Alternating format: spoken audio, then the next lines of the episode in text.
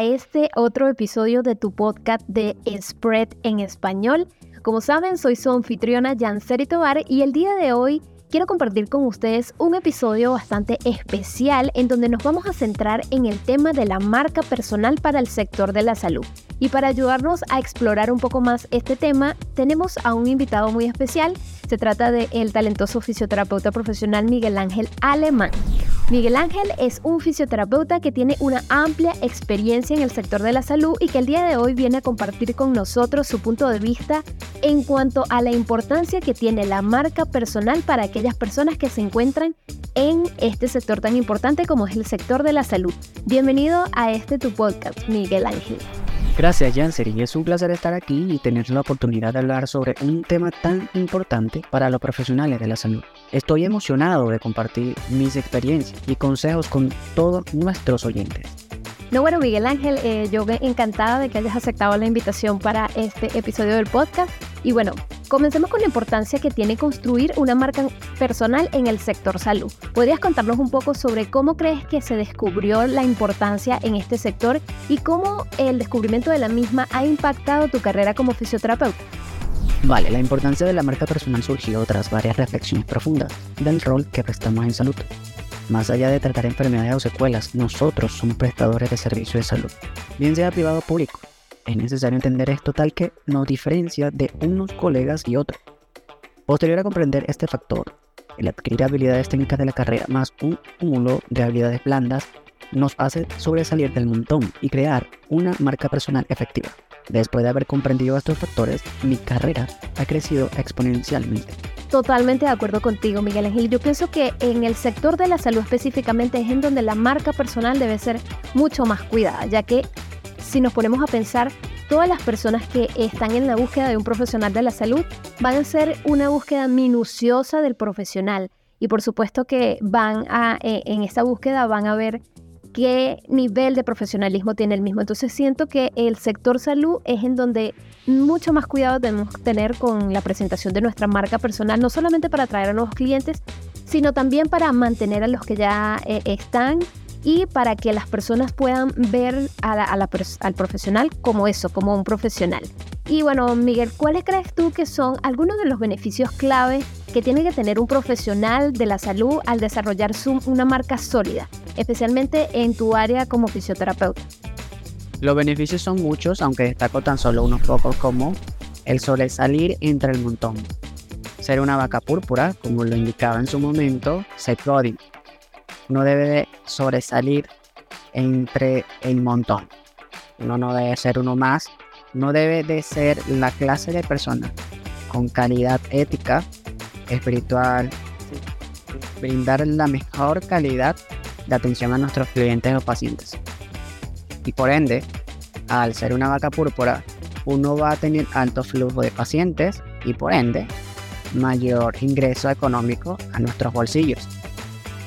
Sí, así tal cual como lo, como lo mencionas, creo que estos beneficios de tener una marca personal sólida en el sector de la salud son realmente poderosos. Eh, el personal de salud debe tener muy en claro eh, la forma como quiere que el mundo lo visualice para que pueda así recibir toda esta gran cantidad de beneficios, ya sean monetarios, sean de reconocimiento, sean profesionales, en realidad son sumamente eh, poderosos estos beneficios, Miguel Ángel. Y bueno, me gustaría también que compartas algunos consejos prácticos con nuestros oyentes que deseen desarrollar su marca personal en el sector de la salud.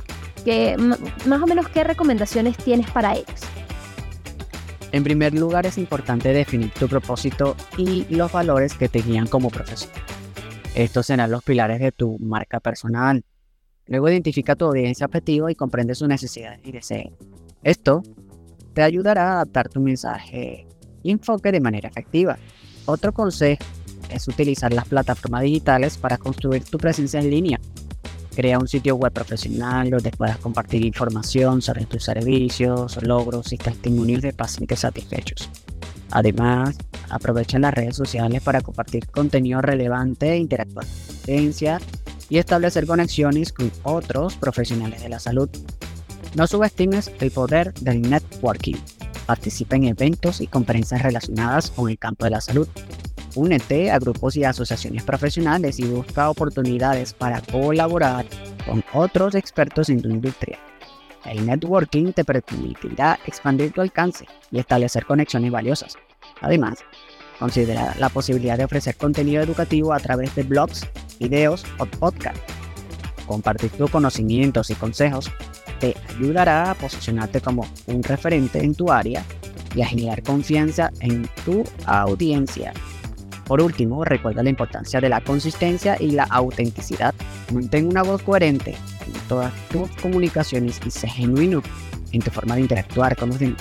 Esto te permitirá a construir una marca personal sólida y establecer relaciones duraderas con tus pacientes y colegas. Bueno, Miguel, creo que estos consejos, además de ser excelentes, están muy acorde al tema que estamos tratando y estoy segura de que nuestros oyentes encontrarán mucho valor en ellos a medida que trabajan en el desarrollo de su propia marca personal en el sector de la salud. Muchas gracias Miguel Ángel por compartir tu sabiduría y experiencia con nosotros en este episodio. Ha sido un verdadero placer, Jansen. Espero que este episodio inspire a profesionales de la salud a reconocer el valor de su marca personal y aprovecharla al máximo. Les deseo mucho éxito a todos. Muchísimas gracias nuevamente a ti, Miguel Ángel. Y bueno, queridos oyentes, recuerden que su marca personal es una herramienta poderosa que puede abrir grandes puertas y crear oportunidades en el campo de la salud. Así que no subestimen el potencial de la marca personal. Si desean obtener más información sobre cómo pueden potenciar su marca personal en el sector de la salud, no duden en seguirnos en nuestras redes sociales arroba spreadability y arroba spread en español. Eso es todo por hoy amigos y espero que hayan disfrutado de este episodio sobre la marca personal para los profesionales de la salud. Eh, recuerden suscribirse a este tu podcast de Spread en español. Nos vemos en el próximo episodio. Bye bye.